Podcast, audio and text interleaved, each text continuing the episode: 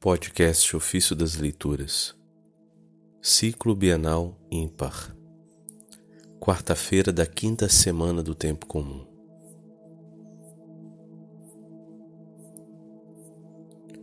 Façamos a nossa adesão a Cristo.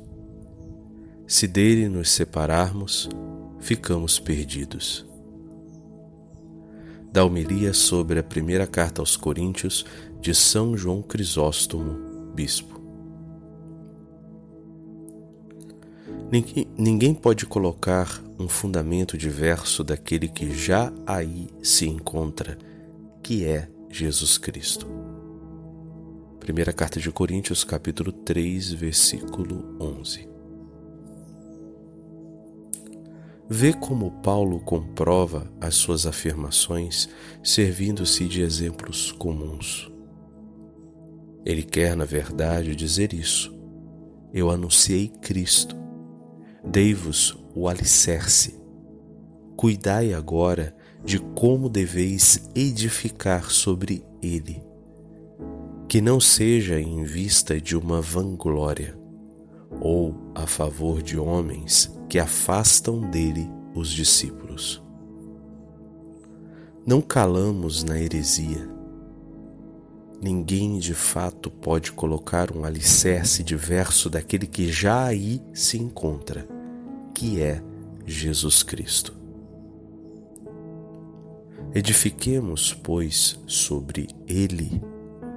Façamos a nossa adesão a Ele como fundamento.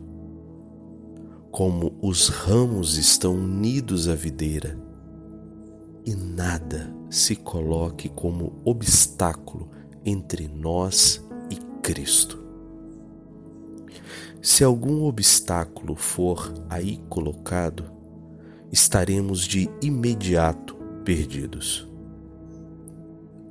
O ramo, somente se estiver ligado à videira, retira daí o broto e um edifício se mantém de pé somente se for bem compacto. Se pelo contrário for desconexo, ele cai, porque não tem onde se apoiar. Façamos nossa adesão a Cristo. Não somente isso, mas consolidemo-nos intimamente nele porque, mesmo que seja por pouco que nos separemos dele, estamos perdidos. Eis que perecerá todo aquele que de ti se afasta. Essa frase está em Salmo 72, verso 27. Consolidemo-nos nele, através das obras Se alguém observa a minha palavra, disse Jesus, permanece em mim. João 14, 23. Ele se serve de muitas imagens para exortar-nos a que fiquemos unidos a Ele. Vê, Ele é a cabeça, nós o corpo. Acaso pode existir separação entre a cabeça e o corpo? Ele é o fundamento, nós, o edifício. Ele é a videira, nós, os ramos. Ele é o esposo, nós, a esposa. Ele é o pastor, nós as ovelhas. Ele é o caminho, nós o percorremos. Nós ainda somos templo. Ele aí habita. Ele é o primogênito. Nós os irmãos. Ele é o herdeiro, nós, os coerdeiros. Ele é a vida, nós, os viventes. Ele é a ressurreição e nós ressuscitaremos. Ele é a luz e nós dela somos inundados. Todas essas imagens dão uma ideia de uma estreita conexão e não admite nenhum vazio, nem mesmo a mínima distância entre nós e Ele. Aquele que dele se afasta, mesmo que seja por um pouco, escorrega e se distancia cada vez mais. Se um membro do corpo for sujeito a uma amputação, por menor que seja, ele morre. E um edifício também, por uma pequena rachadura, pode arruinar-se totalmente. Assim também o tronco, um tronco, mesmo que seja cortada uma pequena parte da raiz, torna-se inútil. Aquilo, portanto, que parece ser coisa pequena é algo muito mais que isso. Pelo contrário, é tudo.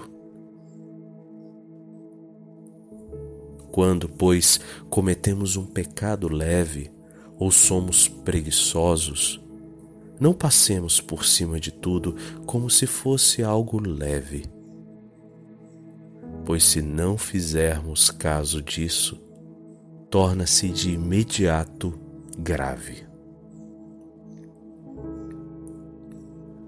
Assim acontece com uma veste.